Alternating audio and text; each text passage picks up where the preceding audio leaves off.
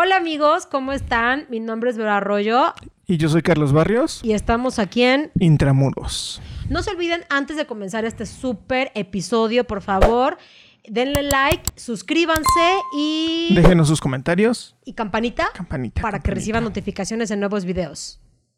Comenzamos. Pensamos.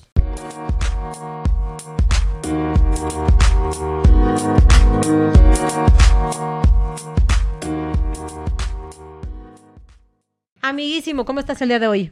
Bien, con bastante frío Hace mucho. en esta hermosa ciudad, ¿no? Sí, la verdad sí está súper feo. Bueno, está rico, ¿no? Yo prefiero frío. ¿Tú? Sí, sí, yo también. Pero hace mucho frío. Eh, sí, pero Hostia. también tampoco que no se pasen. También tampoco. Sí. es que sí hablo. Yo- Amigo, el día de hoy te voy a platicar de un tema sumamente interesante que, que cuando yo tuve la oportunidad de platicar con este individuo, eh, llamó muchísimo mi atención eh, por todos los aspectos. O sea, en general, todo, todo este tema está sumamente interesante. No nada más por el delito, ¿no? Porque tú escuchas violación y ya, o sea, como que te viene a la mente un acto sexual carnal, negativo, disfuncional, pero pues atrás de eso hay muchísimos temas súper interesantes y pues me gustaría que los platicáramos el día de hoy. El día de hoy te voy a platicar de Jesús. Jesús, eso, mira, em- empezamos ya desde ahí con una situación medio extraña, porque una cosa es la edad que él refiere tener y otra cosa es la edad que en el expediente se manifiesta. Entonces de ahí ya empezamos como que medio de manera medio extraña, ¿no? Eh, se supone que él eh, hoy en día tiene 32 años, pero él dice que tiene 39 años. Ujú. Entonces te voy a marcar siempre como que las dos edades, ¿vale? La que él tiene hoy, que se supone que son 32, y la que él dice que tiene. Esto te lo digo seguramente porque al momento de la detención él decía pues que era igual mayor de edad, ¿no? Que no sé hasta qué punto Sí, como este que no le tipo de delitos, ajá, le pudiera beneficiar, ¿no? O sea, pero bueno, en fin. Él, te platicaré un poco de la historia eh, de este individuo. Él nació en una familia, bueno, se desarrolló y creció en un núcleo familiar primario sumamente disfuncional, con una madre promiscua, hasta lo que no. O sea, ¿qué es lo más horrible que te puedas imaginar cuando yo te digo que es una madre promiscua? Pues a lo mejor múltiples parejas entrando a tu casa, ¿no? Ok, ¿y qué más? O sea, sí, sí, eh, definitivamente, pero ¿qué otras cosas? Pues igual, a lo mejor etiquetamiento de las personas de que, ah, tu mamá es tal. Ah, ok, ok. Ah, bueno, no se me había ocurrido, pero, pero también, ¿no? O- o- o cuéntame qué quieres que te conteste. Ah, Sería- el acordeón acá. sí, sería más fácil que me dijeras qué quieres que yo te conteste. Exacto, exacto. No, pues eh, justamente estos temas que ahorita las vamos a platicar, ¿no?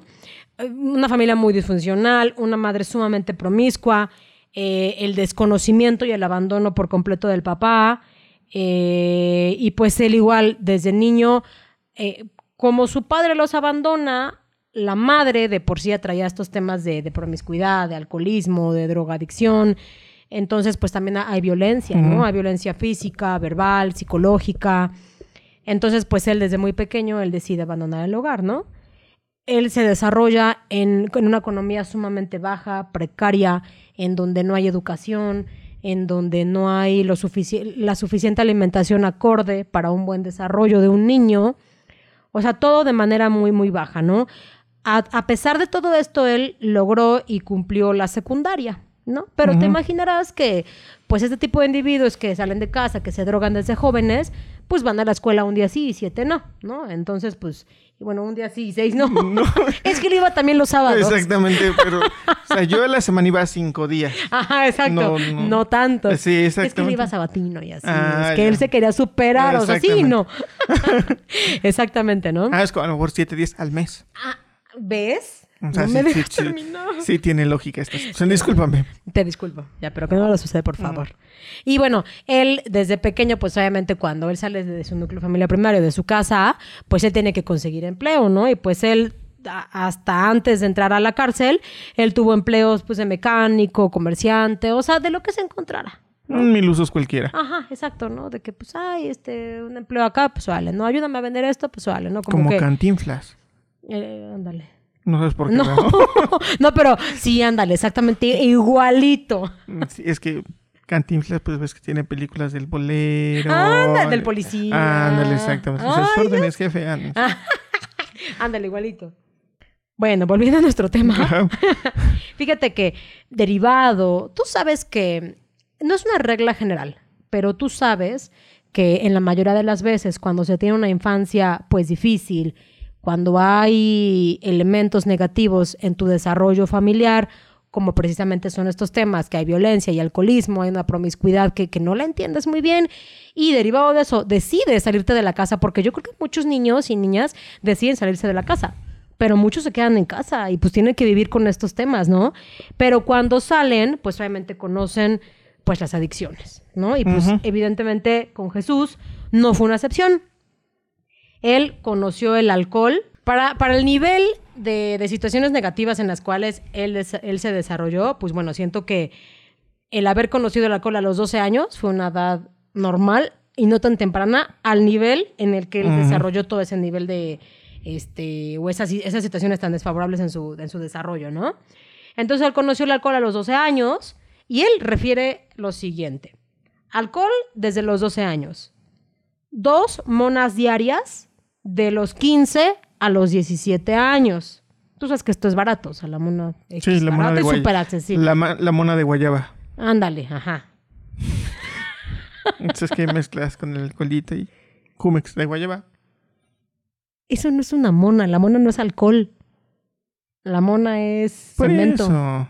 No, porque también puede ser con tiner.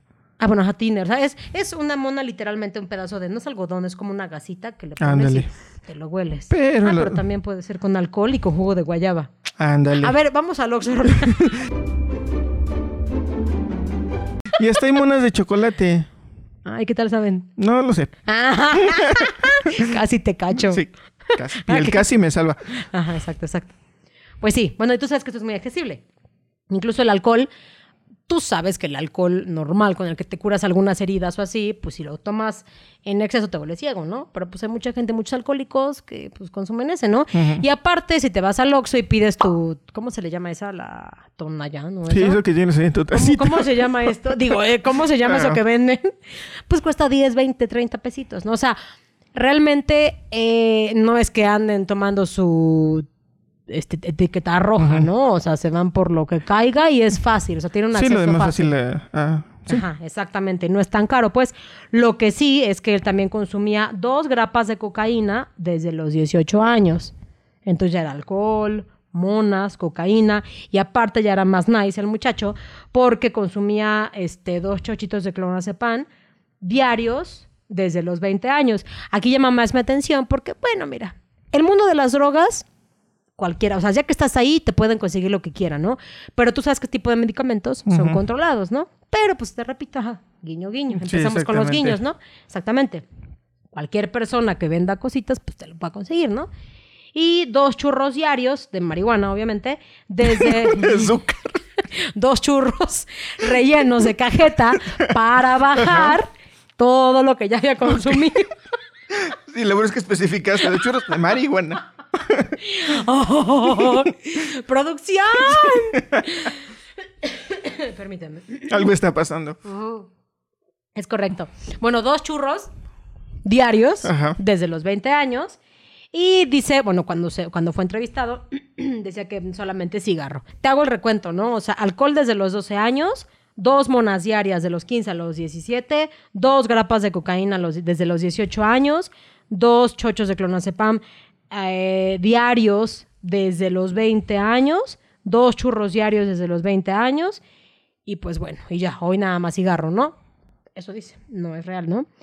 Pero imagínate, tú sabes que el consumo de sustancias tóxica- tóxicas adictivas puede, más bien, te mata muchísimas neuronas y va directamente y ataca directamente el sistema nervioso central.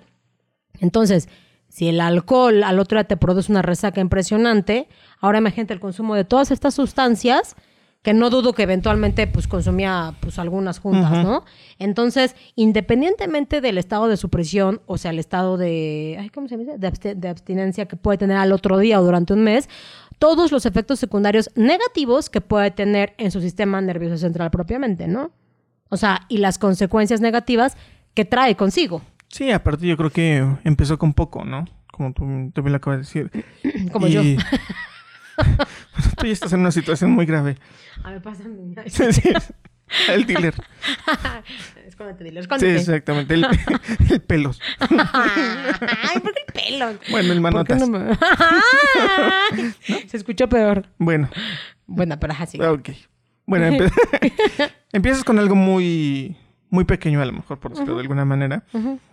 Y yo creo que ya no te es suficiente la sensación o empiezas a probar cosas nuevas y te vas, te vas, te vas, te vas. Y tal es así como, como bien lo acabas de decir con el clonazepam, que ya es una droga, yo creo que un poquito ya más fuerte, ¿no? Ya estamos hablando de otros niveles. Fíjate que yo pienso que la cocaína puede llegar a ser peor que el clonazepam. Mm, sí, Porque mira, en, en los estados en los que él se encontraba, físicos obviamente, ya del alcohol, de, de- de tantas cosas, obviamente la ansiedad sube muchísimo. ujú, Y te tomas un poco de clonazepam, pues te baja un poco. Sin duda es meterle más dulces a la piñata, ¿no? O sea, sin duda es meterle más cosas. O sea, entonces te disminuye un poquito toda esa ansiedad que tienes. Pues igual pero pues es... igual y a lo mejor para equilibrar, ¿no? Ajá. De que no tenía dinero para comprar, para comprar. Para comprar. No tenía dinero para comprar cocaína y para disminuir su- nivel de ansiedad con el clonazepam. Exactamente. Bueno, aunque no sé qué es más caro. Mm, Pues es que mira, ayer clonazepam, ya lo- o sea, ya este tipo de medicamentos los puedes conseguir este genéricos y son mucho más baratos, ¿no? Entonces, que mira, aparte de la cocaína, ya te la pueden vender. Si de por sí está rebajada, porque obviamente la pura te la consumes y te mata al momento, ¿no? Tienen que rebajarla, pero hay de rebaje a rebaje, ¿no? O sea, donde le ponen cal, este, ya lo de menos es que le pongan azúcar, casi O casi harina. nido. Ajá, pero ya lo de menos es eso, ¿no? Ahora imagínate que le pongan cal, que le pongan yeso, que le pongan tantas porquerías. Entonces, pues ya le bajan un poquito el precio, ¿no? Según yo, una grapita de cocaína te puede costar como 200 pesitos, ¿no? Pero ya te vas a los niveles más bajos, pues te va a costar mucho más barata, ¿no? Pero bueno, entonces ya hablamos de un sujeto sumamente disfuncional. ¿Estás de acuerdo? Sí. Entonces, quiero que prestes mucha atención en estos aspectos de la vida que te estoy platicando de él, porque aquí es donde ya interviene propiamente la antisocialidad. O sea, aquí es como eh, todos estos factores son los que se juntan para desarrollar propiamente una conducta antisocial, que es muy, muy difícil ya como que desapegarse de esos factores, porque se fue desarrollando así y es, te, te voy a poner una analogía y un claro ejemplo es, se empiezan a calcificar en tu persona. Entonces, descalcifica algo en tu persona. No puedes porque ya es parte de ti. ¿Me explico? O sea, ya, ya es parte de, ya se calcificó, ya eres tú. Sí, ¿no? ya, ya se encarnó. Ajá, anda, es parte de... ya es parte de, encarnó. Me imaginé la calcificación y la encarnación. Encarnación, Ajá, la calcificación. encarnación. ¿Cómo se le llama a una mujer encarnación de cariño? Pues en inglés yo creo que es como carnation. Carnation, come over here, bitch.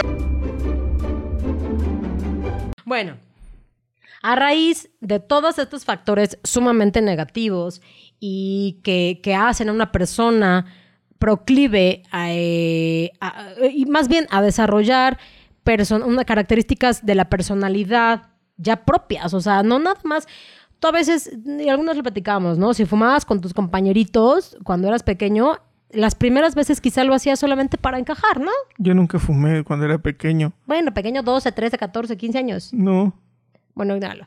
Amigos, ¿alguien de ustedes cuando era, no pequeño, no niño, cuando era jovencillo y empezaban estos temas del alcohol y del cigarro y de salir y de pertenecer a un grupo? O sea, cuando eres jovenzuelo, quieres pertenecer a un grupo y, y dices, ay, sí, yo sé fumar y coges un cigarro. Yo me acuerdo porque yo alguna vez lo hice, ¿no? Cogí un cigarro y hasta lo cogí así como de bien tota, ¿no? Y, y me ahogaba. Ajá, y fu, o sea. Y te súper- tragabas el humo. Ajá, sí, sí, sí. Anda, qué osa. Digo, no, no, no. Nunca me pasó. Entonces, nunca me pasó, jamás. Entonces, o sea, pasan esas cosas, pero solamente quieres per- porque quieres pertenecer a un grupo.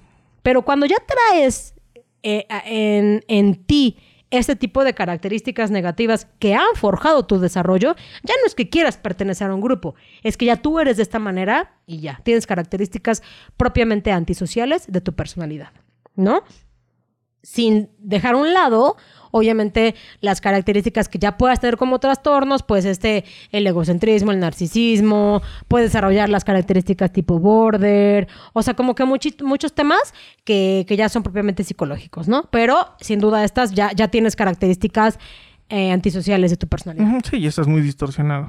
Sí, la verdad, sí. ¿no? O sea, ya tienes un nivel de disfuncionalidad ya muy, muy fuerte, no muy alto.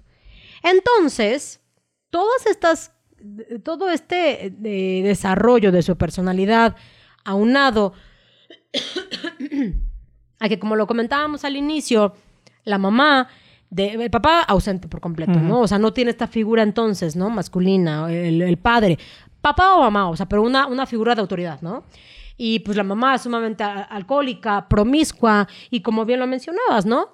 La mamá traía constantemente parejas sexuales a su casa, pero no nada más es que la mamá dijera, ay, mi hijo, ya vine, este es Pedrito, este es Gustavo. Dile este papá. Es... No, no, no. No, eso sería como que te traería como que cuestiones negativas, no tanto antisociales, sino como asociales, ¿no? Más bien hacía, es, es que ahí va. Mm, mm. ¿No? Pues yo creo que también a cierto punto te puedes atar ciertas cuestiones porque no generas una visión directa. No sé si me voy a explicar porque un día es uno, un día es el otro. Pero eso más bien te trae, pienso que te traerá más bien como, como secuelas psicológicas como de baja autoestima, como de inseguridades. Es que yo creo que depende en qué entorno se ah, desenvuelva posteriormente. Ándale, ándale. Este individuo o sea, a lo que a lo que quiero llevar también con esto es que no nada más era el tema de, mira, está, aquí está un tipo que se llama Gustavo, acá está otro tipo que se llama Alberto, acá está otro tipo que se llama Carlos Barrios. Ajá. no. Era, ya llegó X sujeto. Y llégale. No, ya déjame decir. es que es que te estoy manteniendo en suspenso para que, a ver, no sigue, sigue adivinando. No, ya no quiero nada. pues llegaba esta señora. Mira, no ya. Llegaba esta señora con varios, o sea, noche tras noche con diferentes personas y como te decía, no nada más es mira, acá está, y efectivamente no, no nada más el llégale, al contrario, es tengo relaciones sexuales y no me importa si estás tú o no presente conmigo.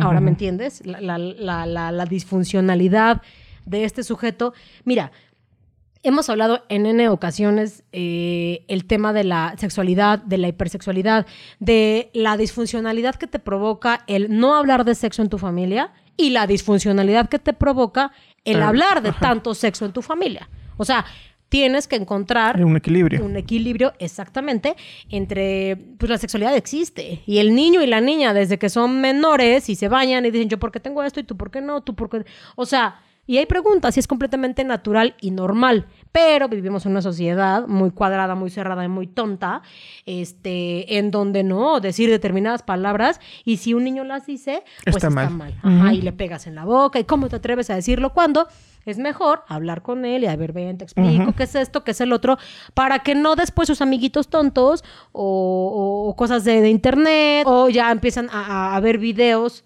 para, no por, para adultos Exactamente, y pues vienen ese tipo de disfuncionalidades que se podrían remediar si tuvieran una buena práctica con sus padres, ¿no? Entonces, nos damos cuenta que el no hablar genera cosas disfuncionales. Y el ver tanto, o sea, porque este, eh, todas estas situaciones no creas que él las empezó a ver a, los 18, que dices, bueno, ya medio sabes qué rollo con la vida. No, desde muy joven, desde los 6, incluso desde antes, pero desde que él tiene memoria. Pues igual lo normalizó, ¿no? Hasta cierto punto. Pero fíjate que eh, es muy extraño todo esto porque en él desarrolló el pues muchos cuestionamientos claros, ¿no? O sea, sin duda. Que, que él mismo decía, ¿qué onda? ¿Qué es esto, no? O sea, y si tú empiezas a ver estas cosas en tu casa, tú crees que es normal. Si mi figura de autoridad es mi mamá y hace estas cosas, pues él obviamente lo empieza a ver normal. Y aparte una tendencia para repetirlo. Ajá, exactamente. No, y aparte, si dices, bueno, normal entre comillas, y esa situación entrecomillada, porque si tú ves a un individuo en tu casa, dices, bueno, está medio raro que vea a mi mamá encuerada y que vea al señor este encuerado y que los vea tener relaciones sexuales a un día. Pero al otro día los veo, bueno, la veo a ella con otro, y al otro día con otro, y al otro día con otro. O sea, ya es una disfuncionalidad un poquito más extrema, ¿no? O sea, porque ya son varias personas. Y aparte, hay una edad determinada en la que ya no puedes ver a tu mamá encuerada, ¿no? O sea, no sé qué edad, no sé, tres, cuatro, cinco años, no sé, pero ya no puedes, porque en el niño, niño y niña, o sea, en un menor de edad, pues ya empieza esta, pues ya el desarrollo, o sea, van creciendo, obviamente, ¿no? Y ya no es este, tan normal, entrecomillado, pues ver a, a, tus padres encuerados, ¿no? Ni a tus hermanos. Como que ya hay una etapa en la que dices, pues ya, como que pones una raya y... Pero Empieza el, empiezan a hacer el pudor en ti. Exacta, exactamente, no es un pudor en el que dices, güey, me protejo, me protejo, me protejo. Sí, exactamente. Ajá, me cuido y pongo una cierta barrera y por eso también se le llama eh, mi espacio vital, ¿no? De que no estamos ahorita tú y yo pegados con el brazo, aunque estemos así con Aparte, ropa. pues, en las épocas del COVID, Ah, menos. Susana a distancia. Ah, Susana, Susana, ¿dónde estás? Ándale. Entonces, pues él, desde muy niño hasta que ya fue creciendo, él decía, ¿qué pasa? En él desarrolló el hecho de ver a su mamá tener relaciones sexuales, le, le, le despertó lo que tú muchas veces has mencionado como la hipersexualidad. Despertó en él ese, como que le llamó la atención. Empezó a despertar en él ese, ese instinto carnal De querer. Ajá. Y empezaba él a como a espiarla. Ya no nada más era de que ella tuviera sexu- eh, relaciones sexuales enfrente de él. Ya él la espiaba. Y no nada más cuando tenía relaciones sexuales, sino ya cuando ella se encueraba. Cuando iba al baño y se duchaba, eh, cuando, si por X situación ella tenía relaciones sexuales con una pareja y eh, ahora sí se escondían, o, o bueno, se tapaban, se cubrían, él como que ya buscaba esas situaciones, ya él trataba de verla eh, desnuda y verla teniendo relaciones sexuales con otra persona. Entonces, te voy a platicar propiamente lo que sucedió, cómo fueron los hechos. El, el expediente refiere que fueron 18. Aparte, acá hay dos versiones que te las voy a platicar con la edad en donde estaba la situación. En el expediente refiere que a los 18 años, Jesús, alcoholizado, ah, porque déjame poner un paréntesis, derivado de que pasaban todas estas cosas, eh, pues él, obviamente, pues ya, como te contaba, él empezó a beber desde muy joven, entonces ya de repente este, Jesús se hizo muy compita de su mamá, entonces ya estaban ellos dos en, en la casa y de repente a los dos se ponen a beber. Así ya, porque, pues ya somos cuates. Mira, voy a hacer un paréntesis dentro del paréntesis. Ok. ¿Vale? Un corchete. Eh, ándale, ándale. Eh, bueno, más bien corchete y luego el paréntesis. Ajá. Tú sabes, digo, yo no, yo no estoy en contra de, de esta apertura con los papás, ¿no? De que si tú bebes una copita, de que si fumas un cigarrillo, de que si platicas y que están los amigos. No estoy en contra hasta cierto punto. Pero ya estar con tus papás, este, y ya tomar hasta caerte de borracho, fumar hasta, no sé, o sea, ya hacer tantas cosas, ya sobre, como que siento que sobrepasas un límite, siento que ya no es correcto, desde mi punto de vista. No es algo como que siento que estás violentando esta como que barrera, ya no es tanto como la libertad, sino como el libertinaje, ¿no? Porque finalmente son tus padres. O sea, sí puede haber una apertura, pero hay un límite, desde mi punto de vista. No sé, ¿tú qué opinas? Pues es que yo creo que depende ¿De qué Mm. depende? eh, de como los valores inculcados. Eh, Sin ¿Por duda. qué? Porque muchas veces te dicen los papás a que te pongas hasta las manitas afuera, mejor hazlo aquí en la casa. Aquí en la casa, pero no conmigo. O sea, una cosa es que sí, claro, vete a la sala y ponte ver con Eh, tus cuates. Vale que a lo mejor, digo, yo nunca lo he hecho, jamás. Pero a lo mejor repentinamente, ¿no? Se te pasan las copas. ¿verdad? Va. Es una fiesta familiar, Va. Sí, tienes toda la razón. Sí, sí, sí. pero ya muy seguido de que, casi como con tu compa que vas y paso por ti el fin de semana y yo saco las caguamas. Ándale, ajá, ándale, exactamente. Sí tienes toda la razón. Eventualmente, pues no pasa nada, no se te fue y ya, ¿no? Pero ya como que sea constante, eh, ya no sé, como que hay algo medio, medio perturbador por ahí, ¿no? Como que medio extraño. Yo creo que hay como una confusión de roles. Ándale, ajá. O el niño, o, bueno, o el joven que sobrepasa los límites, o el padre que como que dice, ah, yo sigo viviendo aquí con la chaviza. Entonces no hay, como bien dices, no hay esta introyección del rol que estás teniendo tú como padre o como madre, ¿no? Sí, exactamente. Exacto, muy bien. Bueno, muy bien, estrellita. estrellita. Cierro mi primer paréntesis y el otro, ya no me acuerdo. No, ya cierro todo. ya. Sí, ya, cierra, cierra lo que tengas que cerrar. Ándale, bye. bueno, en el expediente refieren que él a los 18 años, como ya te mencionaba, él ya empezaba a beber con ella Y bueno, e, en una de esas, que estaban completamente alcoholizados los dos, el dentro del expediente se refiere que él le pide sexo a su madre y ésta se niega. Jesús se enoja y comienza a atacarla hasta violarla. Ella no dice nada, pero al otro día él intenta hacerlo de nuevo, ella huye y decide denunciarlo. Esto es lo que el expediente refiere, ¿vale? Lo que él dice es que en primera no tenía 18 años, tenía 24. Punto número uno que no sé qué, pero en fin, ¿no? Bueno, pero fíjate que muchos cerezos pasa eso, ¿no? Que el acta de nacimiento se perdió, que esa no es mi edad. ¿Cuántos años tienes? pues se ve como de 18. A ojo de buen cubero. se ve como de... ándale, ándale. bueno, lo que él refiere es que entre ellos dos efectivamente se embriagaban a cada rato y tenían relaciones sexuales voluntariamente. No sé, era con, consensuada esta situación. Exacto, de que pues, sí, ya tantas veces que a él le llamaba la atención y él decía, pues como que se me antoja, estamos bebiendo, órale. Entonces tienen relaciones sexuales de manera voluntaria, pero eh, él refiere que el hermano de ella, o sea, de la mamá, el tío, ajá, llegó, bueno, los vio, se enteró de la situación y él fue quien denunció. Y pues la mamá como que dice, ah, ah, ah, ¿qué hago? Ay, mejor me voy, me escapo. Y nunca más vuelven a saber de mí. Y efectivamente, nunca más se volvió a saber de ella. Fíjate que con él tuve un par de entrevistas. Él, él te contaba, ¿eh? O sea, se me hizo una de las entrevistas más interesantes que yo he hecho, porque así, así como estamos, yo recuerdo que, no me acuerdo si yo estaba aquí y él estaba acá más o menos, no, no tan, no tan así, pero como que sí nos dividía este, como que este, esta, la, la mesita, ¿no? Y él era, él era completamente abierto, tranquilo, muy natural, eh, él refería incluso que se habían drogado juntos. Este, y que lo que te comentaba, que no la ha vuelto a ver nunca más y que él quisiera verla. Aquí, parentesito otra vez o asterisquito, me llama mucho la atención qué clase de quiero verla, a qué clase de quiero verla se refiere. A mamá, quiero hablar contigo, no sé qué pasó, bla, bla, bla. O mamá, quiero verte y quiero volver a tener relaciones sexuales contigo. Yo creo que la segunda. Yo creo que también. Bueno, cierro. Y bueno, él decía que quería verla. Excelente. él decía que quería verla y quería pedirle perdón. Ahorita, vamos a discutir estos puntitos, ¿no? Eh, me llama la atención dentro de varios temas de la entrevista que él te ve de frente, bueno, él te veía de frente, directo, era muy serio, muy tranquilo, muy natural, muy solemne, muy categórico y muy inteligente, pero daba miedo. La primera vez que yo lo vi, con todas estas características que te digo, era alto, muy moreno, ojos negros, te veía fijo. O sea, él no era de los que, ay, sí, como tú y yo, ¿no? Que platicamos y de repente vemos acá, vemos allá, platicamos, X. No, él te veía muy fijamente, con unos ojos negros súper penetrantes, súper profundos. Quiero hacer la, la, la puntualidad de que yo lo volví a ver, no recuerdo bien si por ahí de seis a ocho meses después.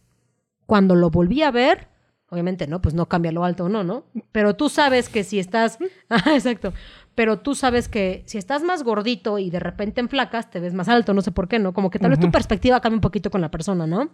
Bueno, este individuo de por sí era delgado. Yo creo que habrá bajado como unos 10 kilos el individuo. Flaco, pero lo que le sigue. Los pómulos completamente marcados. Pero yo creo que no era tanto, y ahí van algunas características sumamente importantes e interesantes en el ámbito criminológico. Los pómulos estaban sumamente marcados, así como también las marcas de expresión de los ojos, pero yo creo que no tanto por porque bajó de peso el individuo, o sea, los pómulos y las marcas, obviamente, ¿no? No tanto porque bajó de peso, sino por... Ah, vamos a, quiero que, que tú te imagines en este momento que tú te encuentras en el cerezo, Sí, eventualmente te vas a hacer amistad de una persona y, te vas a reír, muy eventualmente, muy eventualmente. Pero yo creo que las características de la cara o las, las gesticulaciones que tú tienes más constantemente dentro de una cárcel son de enojo. Contigo, con los custodios principalmente, este, con tus compañeros, las megagolpizas que tienes con ellos. Y si tú mismo, yo los invito a que cojan un espejo y tú mismo haces un, gesto de risa, Chécate qué marcas de expresión son las que más se marcan, valga la expresión. En marca de expresión, valga, la, expresión. Exacto. Más se marcan en tu cara. Enójate y chécate cuál más se marca. Ponte triste, ponte enojado, ponte eufórico, llénate de ira. O sea, acuérdate de algunas cosas para que, o cuando estés enojado, vete en el espejo y di, ah, ya vi que, marcas son las que más se profundizan en, mi, en mi rostro, ¿no? A lo que voy es que este individuo, las marcas de la frente, pero principalmente estas marcas, o sea, de tan, y de repente él... ¿Lo de aquí? Ajá y de repente él hacía algunas expresiones. Él no, no era tanto de expresiones, pero eventualmente hacía una que otra en donde se enojaba. Y cuando se enojaba, ¡pum! De aquí a acá. O sea, todo súper marcadísimo. Entonces imagínate una persona y tú has de saber que una piel morena se marca menos que una piel blanca. Y, ¿No? Sí. Entonces, y él era sumamente moreno, muy, muy moreno y muy joven. Y yo lo vi una vez, a los seis, ocho meses después, lo volví a ver, súper flaco, súper demacrado, pero no flaco, demacrado completamente y sumamente marcado. Entonces dices, algo está pasando acá. Pues yo creo que el estado anímico ya ah, estaba. Y la vida en prisión Ajá. es que, perdón, es asquerosamente horrible, ¿no? O sea, la vida en prisión te desgasta completamente, te. Y esto también te lo digo porque todas esas características que te dije que yo vi en él la primera vez que lo vi, bueno, la segunda se, incrementaron, ¿no? O sea, igual era tranquilo, pero la primera vez era una tranquilidad hasta cierto punto noble. La segunda vez era una tranquilidad astuta era una tranquilidad de, sígueme preguntando. O sea, te estoy observando fijamente, pero ya, ya, no, ya no tengo esta, esta nobleza, ¿no? Que la cárcel evidentemente le quitó. O sea, que, que la, su vida en primera instancia y en segundo lugar, la cárcel le ha quitado, ¿no? O sea, como todo este, esta disfuncionalidad dentro de toda su historia de vida, extramuros y ya intramuros, cómo se fue desarrollando y pudieron generar todo esto, ¿no? Quiero hacer otro paréntesis. Hoy está muy interesante todos estos paréntesis. Sí, ya tengo como mil acá. Fíjate que en alguna de las veces que yo di clases, no especificaré dónde, ni con quién, ni nada para evitar temas, pero hubo un alumno que tenía, no me acuerdo si 10, entre 18 y 20. Hay que dejarle 20 años, ¿te parece? Este individuo de 20 años pues estaba en plena universidad, primeros semestres, o sea, muy joven el muchacho, la verdad, ¿no? Pero cada vez que él se enojaba demasiado, se enojaba, pero demasiado, cada vez, y yo, yo veía su cara de, que, yo le caía mal, ¿no? Me la quería refrescar así cada rato, ¿no? Que hasta le dije, dime, o sea, yo no tengo problema, expláyate, sácalo, porque yo sé que el punto no era yo, el punto era toda la mierda que traía ya él y yo era su puntito, ¿no? Yo era su cerecita que le cayó en su pastelito, ¿no? Entonces, sácalo adelante, ¿no? Bueno, pero el punto es que este individuo, cuando se enojaba, estaba como que, ¿ah? no te miento, de aquí, o sea, del ojo, de la pata de aquí del ojo hasta acá, marcadísimo. El rabillo. El rabillo. Me llama mucho la atención como a los 20 años ya estaba completamente marcado. ¿Qué tantas veces tuvo? Y era... Mm, era, mm, no era tan moreno, pero tampoco era la piel de Gasparín, ¿no? O sea, tampoco. Pero, Ándale. Pero me llama la atención ¿qué tantas veces tuvo que haber expresado esa, esta gesticulación en su cara? Para, o, sea, derivada de una emoción que sentía, derivada de una reacción, de una acción, de, una, de un momento que estaba viviendo, ¿no? ¿Qué tantas veces tuvo que haber vivido eso para todo el tiempo hacer y hacer así esta gesticulación hasta marcarse a sus 20 años? Pero marcado, ¿eh? O sea, marcadísimo, no de eventualmente que se te marca uno cuando te ríes, no, marcadísimo. Entonces llama mucho mi atención este tipo de personas. Cuando platicamos eventualmente algún día, él me refería pues a algunos eventos que tuvo, ¿no? Entonces pues ahí te das cuenta qué es lo que le está marcando. Entonces ese tipo de situaciones te hacen un poquito más proclive a eh, a conductas no tanto antisociales, ¿no? No necesariamente todas esas personas se van a cometer un delito, ¿no? Pero sí te hacen más proclive a la agresividad o a la falta de control de impulsos, evidentemente con este individuo, ¿no? Y a que te arrugues y a que te arrugues. Entonces, a partir de ahora, no hay que. Pura felicidad. pero sin marca, sin marca. Digo, oh. bueno, cierro mi paréntesis. Bueno, entonces, lo, que te refería, ¿no? Que este individuo, la diferencia fue sumamente notoria de una entrevista a otra entrevista, ¿no? O sea, de la primera, ah, como que su inocencia eh, que evidentemente la perdió desde que conoció a su madre, o sea, perdidísima, ¿no? Pero la poca inocencia que él medio traía la en- bueno, con la cárcel, ajá, se desvirtuó completamente toda esa pequeña nobleza que pudo haber tenido. Entonces, si él te veía de frente en la primera y te contestaba, porque también en la segunda te contestaba, pero en la primera, te lo juro, amigo, yo le preguntaba todo de, ¿y tú estuviste con tu mamá? Sí. ¿Y tú le pediste relación sexual? Sí. ¿Y cómo fue? Bla, bla, bla, bla, bla. O sea, era más de responderte a, o sea, el sí, ¿no? Y preguntas más directas a que él te explayara la, la respuesta, ¿no? Pero finalmente te la respondía. Y si yo le preguntaba, oye, platícame qué pasó tal día, pum, te lo Pero decía- respondía. Ajá, exacto. Pero ya la segunda vez que yo lo vi era así como de, ajá, ya, ya como que más renuente, más como, ya no quiero responderte, más como, te sigo viendo de frente, pero como tienes un momento, pero, o sea, ya me estás fastidiando, tu presencia ya me empieza a fastidiar un poco, ¿no? Entonces, o sea, lo que llama mi atención es que ya es un sujeto completamente antisocial. sí, O sea, de estar per se. aquí. Sí, sin duda. O sea, sin duda alguna, ¿no? Eh, le dieron una sentencia de violación. An- antes de seguir a algunos temitas, a mí me gustaría preguntarte a ti, ¿merecía una sentencia él? O sea, ¿merecía ser sentenciado y procesado y todo este show? Mm, Era lo que se me viene a la mente también. Porque si nos vamos a la segunda versión, pues al final de cuentas eran relaciones sexuales consensuadas, ¿no? Bueno, o sea, sin duda es, es incesto, ¿no? El incesto es un delito, finalmente. Pero yo, yo me voy más Pero, por el, ¿de quién? del, de la mamá. Es que a lo que yo voy con todo, sí, los dos eran mayores de edad, pero a lo que yo voy con esta pregunta es, yo creo que la que tenía la responsabilidad y más que responsabilidad, la culpa de todo era la mamá. La mamá es la que debería estar en la cárcel. Habríamos de analizar también su historia de vida, pero hay que cortar patrones. O sea, hay que cortar esos círculos viciosos, ¿me explico? Entonces, si ella no los cortó, pues mira, con este individuo. Y este individuo, bueno, por el delito de violación, le dieron 16 años, 6 meses. Yo cuando lo fui a ver, si no mal recuerdo, él ya llevaba, él llevaba muy poquito tiempo en la cárcel. Pero si de medio de, de- de que lo dejé de ver a la otra vez que lo vi fueron seis meses y estaba así de demacrado este individuo. No, pues ahorita ya. ¿Qué, qué podríamos esperar, No no? manches, no manches, o sea, sale y no sé si ahorita está otra vez en la cárcel o yo no le doy tanto para que vuelva a regresar o para que no regrese, pero que esos patrones no los rompa y haya otra vez violaciones, este, maltratos físicos, sexuales, psicológicos, entre otros, ¿no? Él, él- él sale eh, en agosto del año 2022. O sea, ya le quedan dos años de cárcel, ¿no? Yo siento que de verdad fue mucha su sentencia. Sí, yo también pensaría lo mismo. Sí, o sea, eh, eh, los delitos que hemos estado viendo, ¿no? De, de- de- de que vimos de la señora hasta de Querétaro. Le dieron súper Ujú. poquito tiempo y ahí está loquita y ya, ¿no? Pero a este individuo le dieron, o sea, 16 años. Si él ya estaba destruido por su propia vida, bueno, la cárcel terminó de Sí. destruirlo completamente. O sea, ¿qué nos ¿no? espera cuando Sí.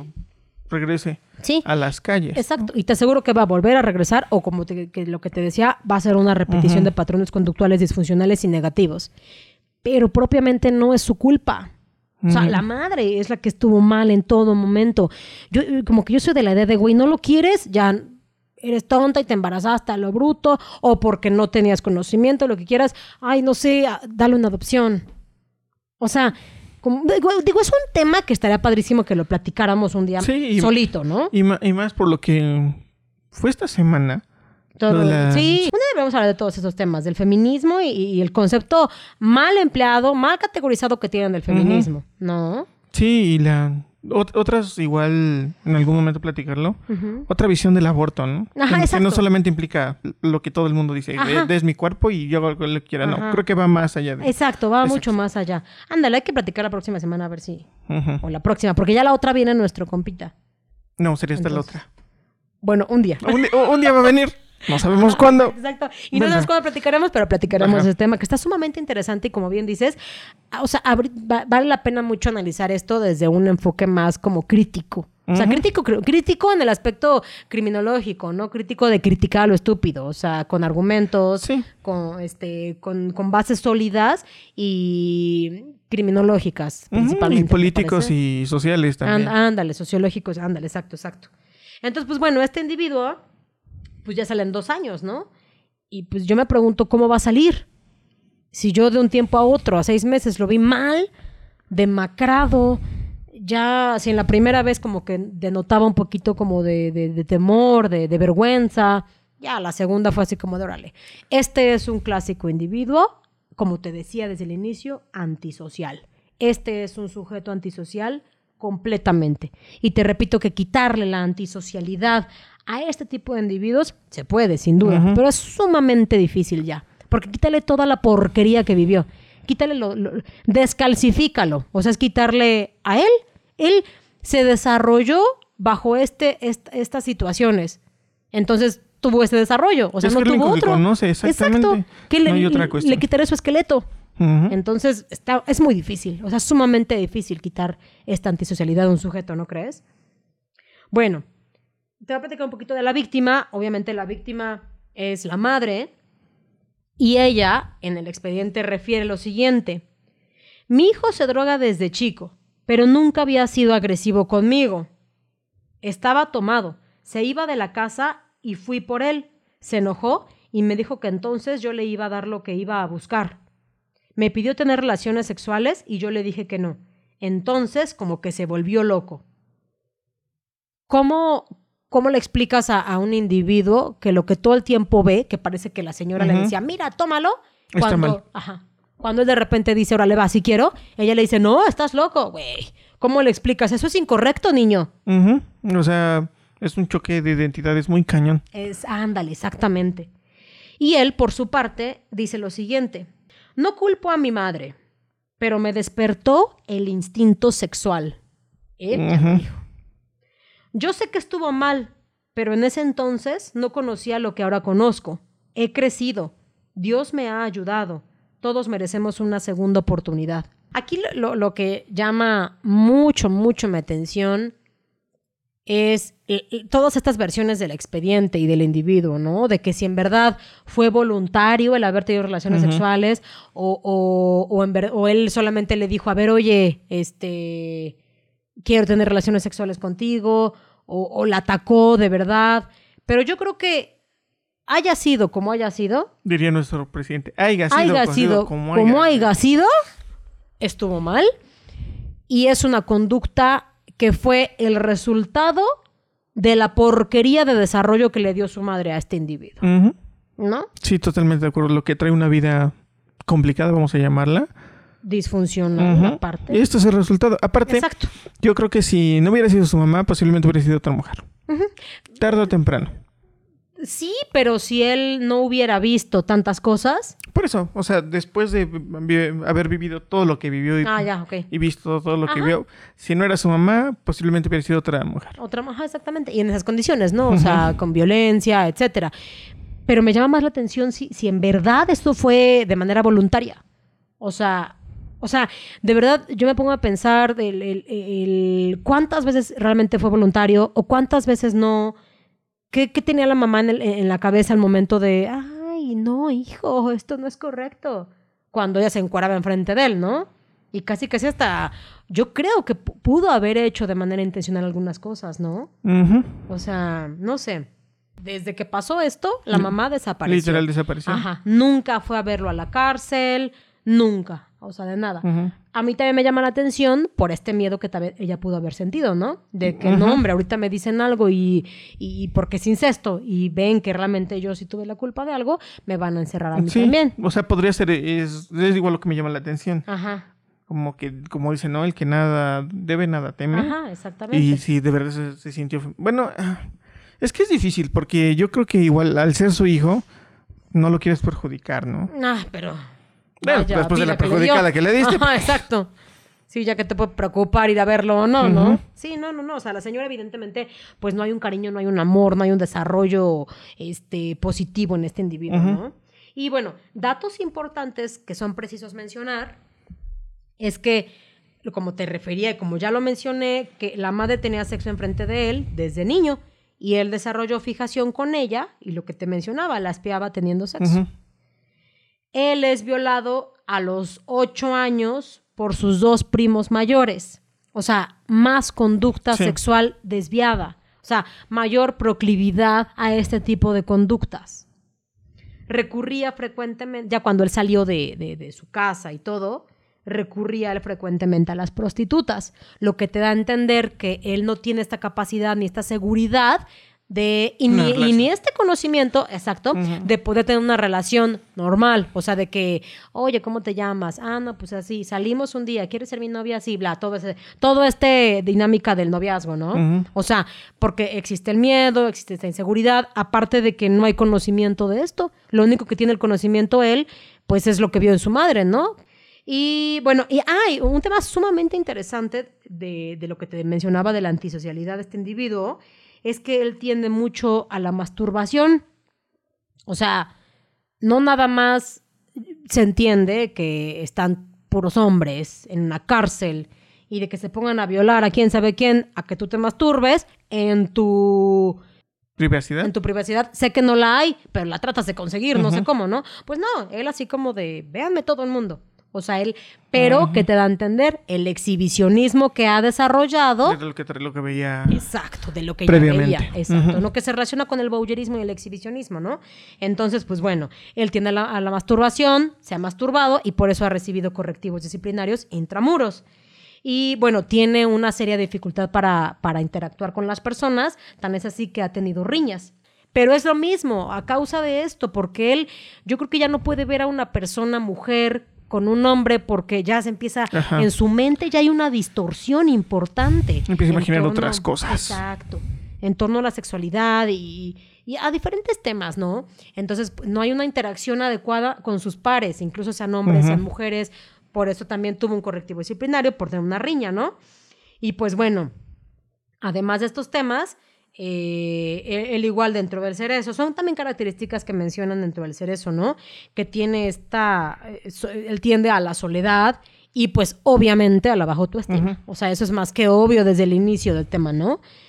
Entonces, pues a mi gusto fue el tema de Jesús, que dentro de dos años ya estará en las calles. Para mí es un tema, es un tema muy fuerte, como te mencionaba al inicio, pero es un tema también muy triste eh, que se puede evitar con un, bajo una buena tutela de un buen tutor o un buen padre o, alguien que tengas como figura de autoridad, pues con los estándares mínimos de, de poner límites y normas. Porque en tu desarrollo, en los tres, cuatro primeros años de tu vida, te enseñan los límites y las normas, ¿no? O sea, del no hagas esto, no hagas no, no, no, no, no. Por eso tantos traumas también, pero te los enseñan y punto, ¿no?